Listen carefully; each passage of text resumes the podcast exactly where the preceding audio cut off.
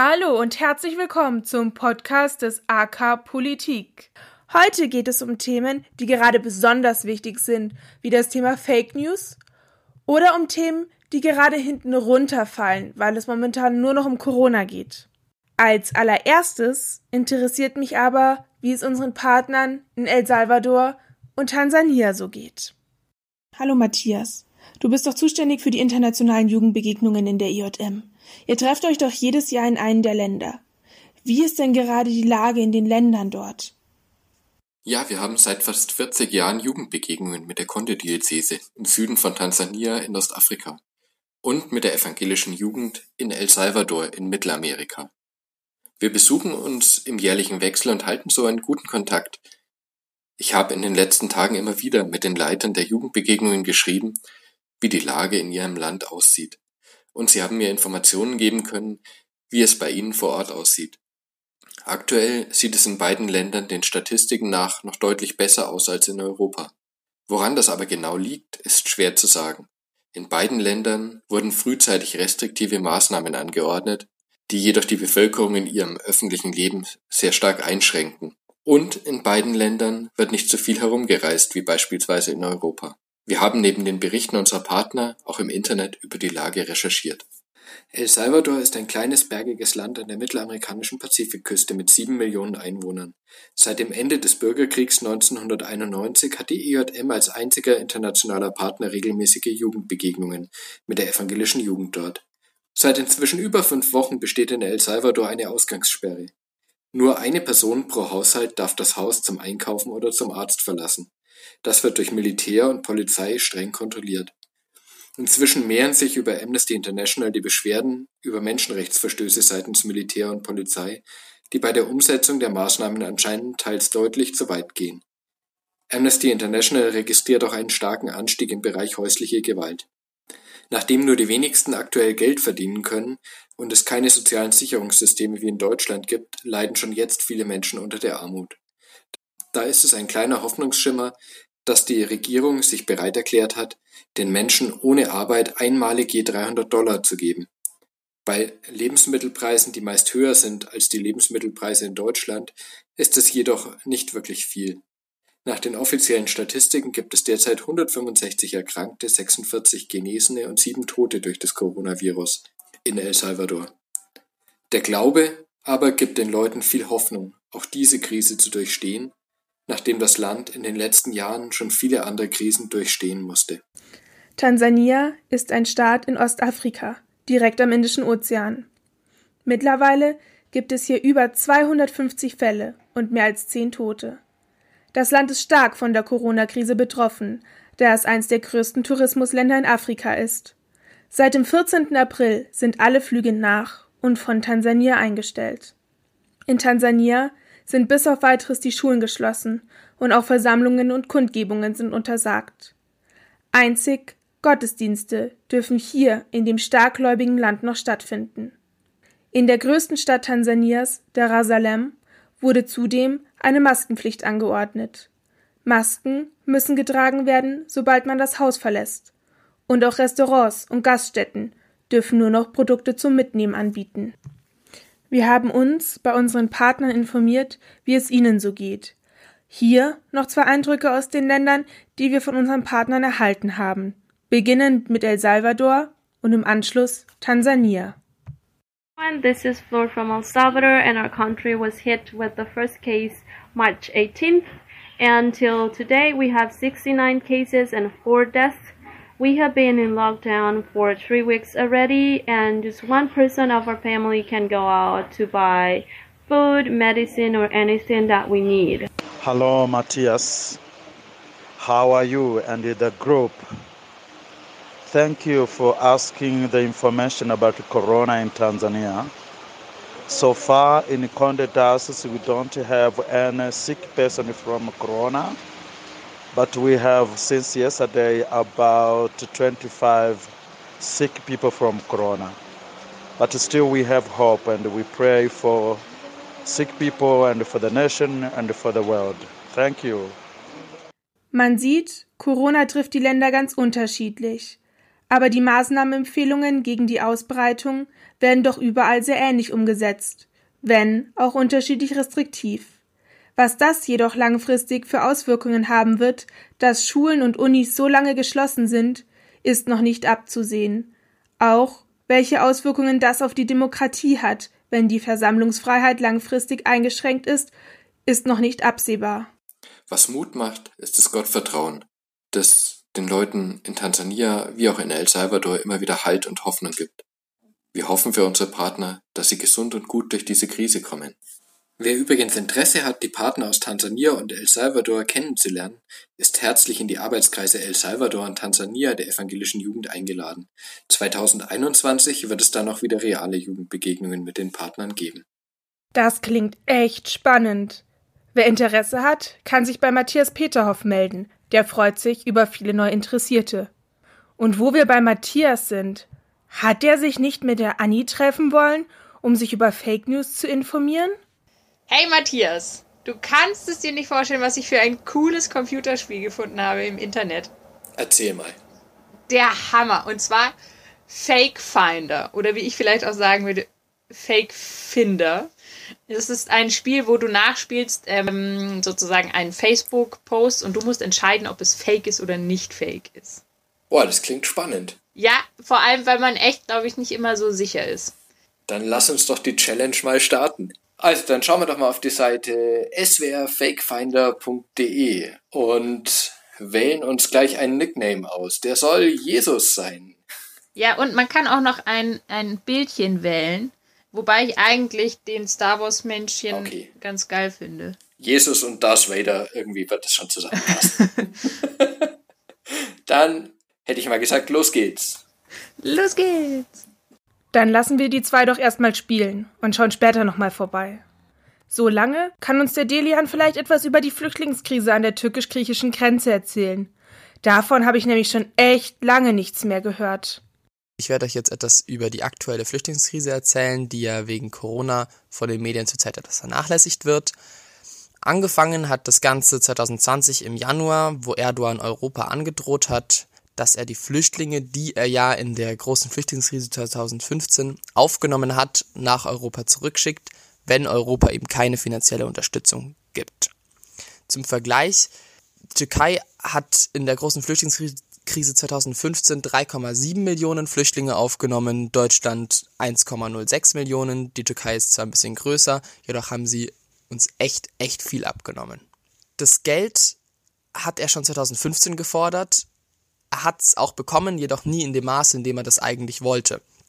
Europa wollte ihm nämlich so viel Geld nicht geben, weil man kann sich bei einem Tyrann halt nie sich, sicher sein, ob er das Geld dann wirklich auch in die Flüchtlinge investiert oder nicht einfach in Panzer oder so etwas. Die hätten das Geld Erdogan nur gegeben, wenn er sich an die geltenden türkischen Gesetze gehalten hätte. Das hatte er aber nicht, er ist ja ein Tyrann und deswegen gab es auch kein Geld. Als Europa Erdogan das Geld 2020 ein zweites Mal verweigerte, hat er dann die Grenzen geöffnet und einen Teil der Flüchtlinge nach Europa geschickt. Ähm, natürlich nicht alle, nicht alle 3,6 Millionen, sonst hätten wir ein komplettes Chaos. Er hat nämlich nur 109.000 Flüchtlinge geschickt, aber das reicht ja schon, wie man jetzt sieht. Ähm, diese Flüchtlinge hat er, die sind nicht freiwillig gegangen, sondern die hat er auch mit Gewalt zum Gehen bewegt. Er hat die oft mit Schlagstöcken aus seinen, ihren Häusern geprügelt und so weiter. Übergesetzt haben die Flüchtlinge dann auf zwei verschiedene Arten. Die meisten Flüchtlinge gingen an die türkisch-griechische Grenze. Dort ähm, warten sie jetzt schon seit Ende Januar. Versorgt werden sie nur mit einem Allernötigsten und die Umstände sind da auch nicht so gut. Das ist untertrieben, die Umstände sind da menschenverachtend. Die anderen Flüchtlinge setzten mit Schlauchbooten auf verschiedene griechische Inseln über, das waren aber die wenigsten. Doch haben sie es getan, insbesondere haben sie auf Lesbos übergesetzt, das hört man ja auch immer in den Nachrichten. Die Einheimischen von Lesbos haben sich jedoch dagegen gewehrt und es gab Kämpfe. Warum sie sich gegen, dagegen gewehrt haben, hat auch ihre, seine eigene Vorgeschichte.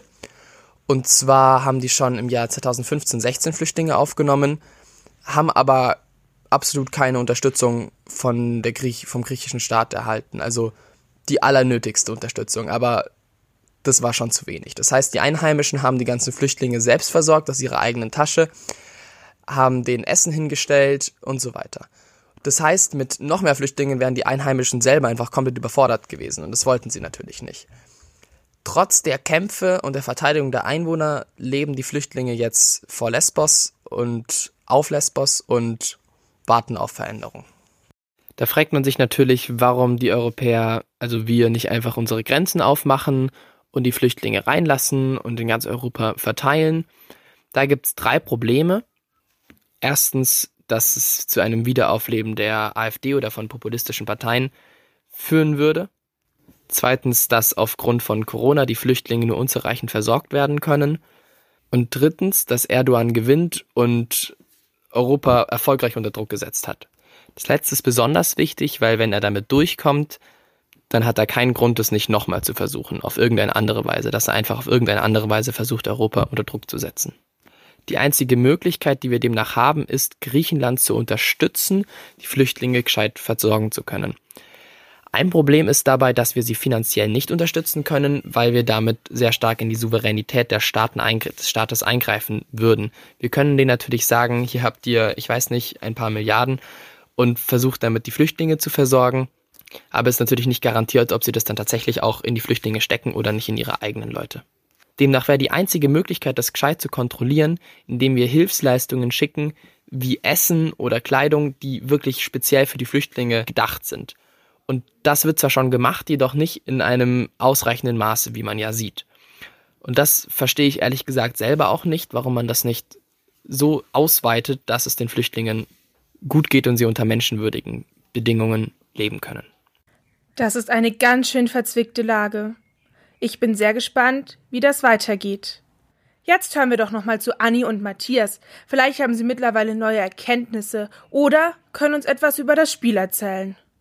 Mit dem Spielen, das war eine coole Sache, hat echt Spaß gemacht. Ähm, aber das ist natürlich leider auch ernst, weil ich bekomme solche Sachen über WhatsApp und über Facebook auch zugeschickt. Und bei vielen Sachen ist es natürlich klar, man merkt sofort, ja, äh, das ist mal wieder so eine, eine, eine Fake News oder so ein, ein Schmarrn, der darum geschickt wird oder eine Comedy.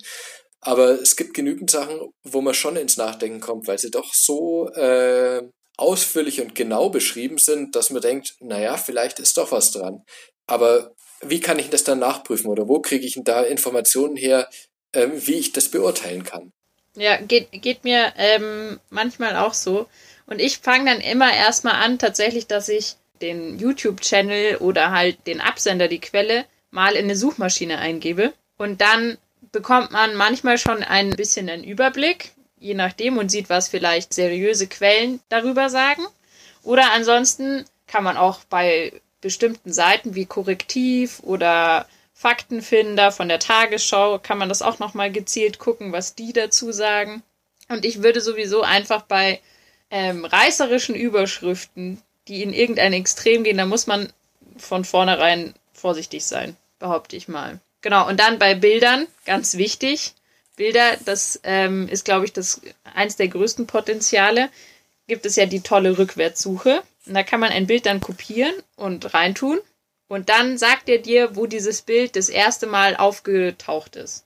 Und dann kann man zum Beispiel erkennen, okay, das ist ein Bild, das eigentlich aus einem völlig anderen Zusammenhang genommen worden ist. Oder es zeigt die Originalbilder, wenn Bilder verändert worden sind, ausgeschnitten oder ähnliches. Wo kann ich denn da die Bilder hochladen, um das festzustellen? Ob das viele ältere Bilder sind oder ob das äh, überhaupt reelle Bilder sind? Also es gibt von Google tatsächlich gibt es eine Google-Rückwärtssuche.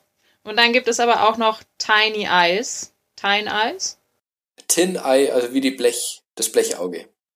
tineye.com. Oder so. Genau, besuchen Sie diese Website, um rauszukriegen, ob Ihr Bild real ist.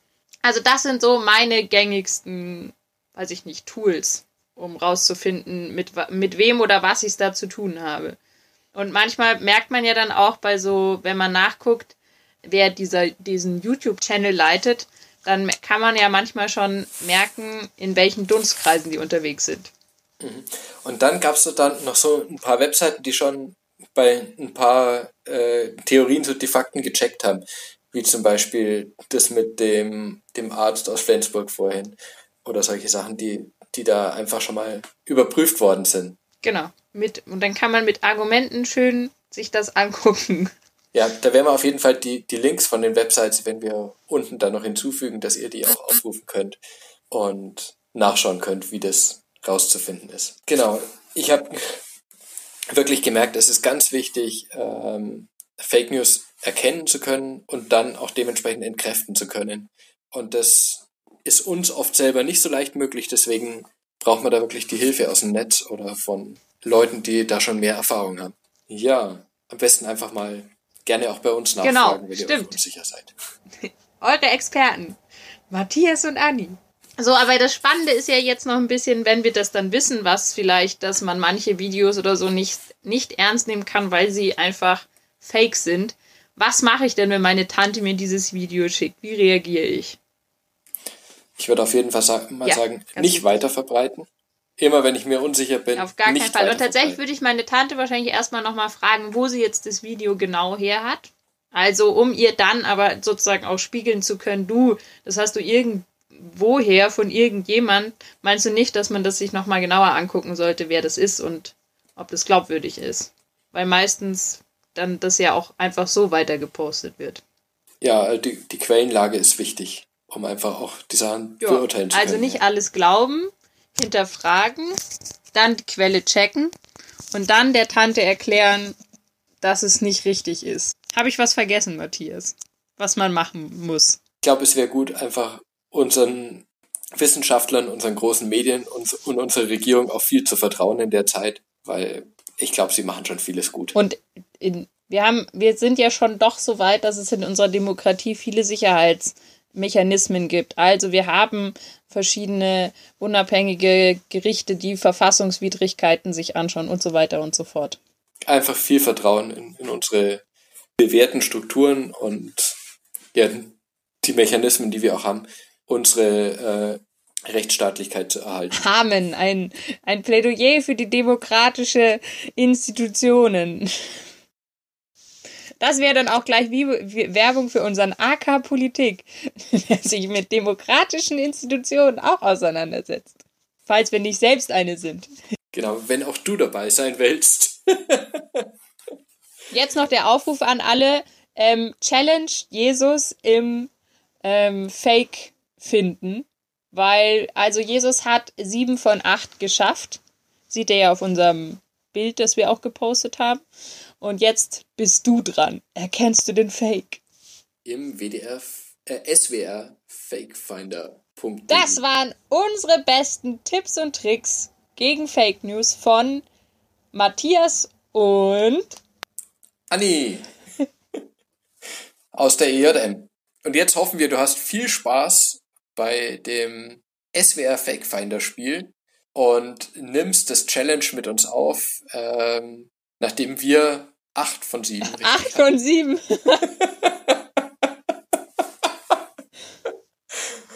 Mal schauen, ob du mehr schaffst. Da steht wirklich acht von sieben News.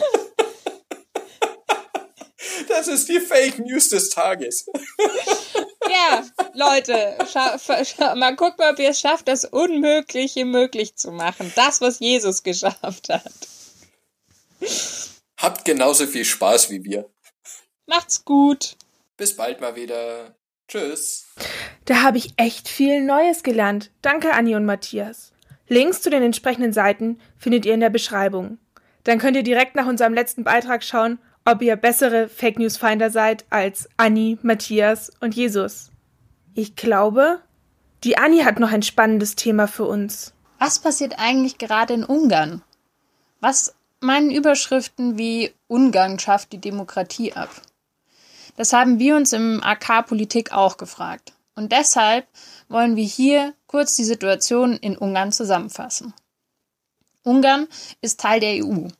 Trotzdem ist dort nicht alles Friede, Freude, Eierkuchen. Denn sie hat ein Problem. Und dieses Problem heißt Viktor Orban. Er ist seit 2010 der Ministerpräsident von Ungarn. Er ist somit Ungarns Regierungschef und steht an der Spitze des ungarischen Parlaments.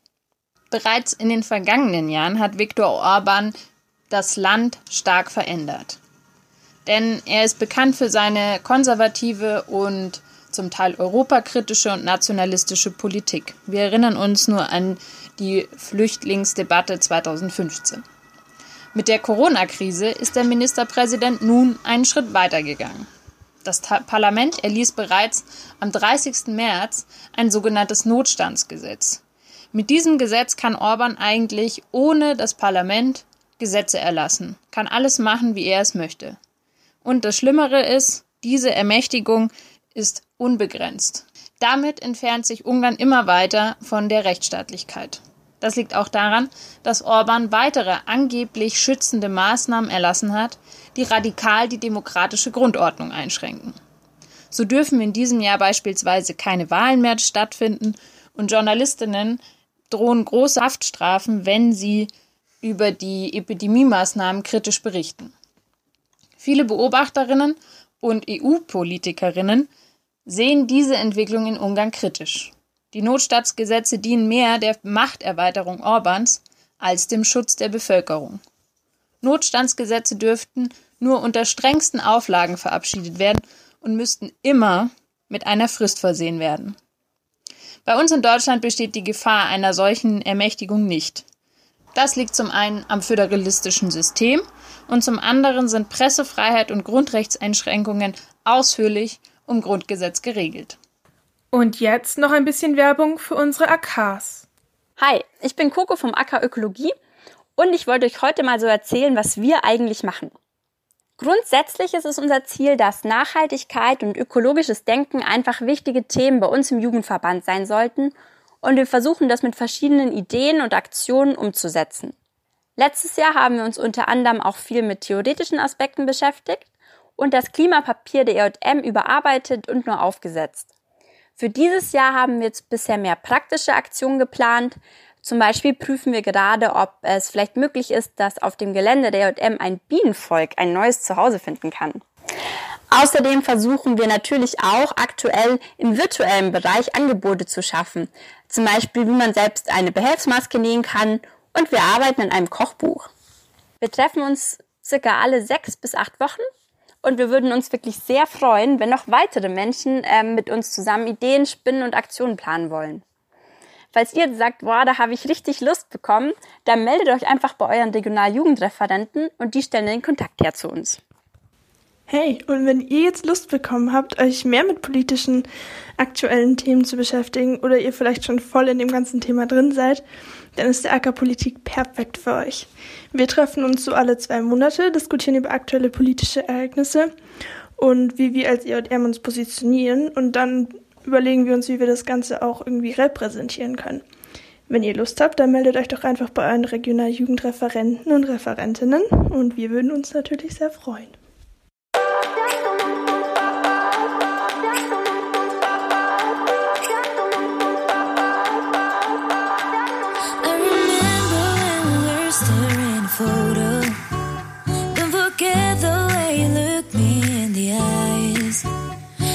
keep you in heart is where you are. I still think of you. I want you coming back. I remember when we were staring at a photo. Don't forget the way you look me in the eyes. And I keep you in my heart. In my heart is where you are. I still think of you.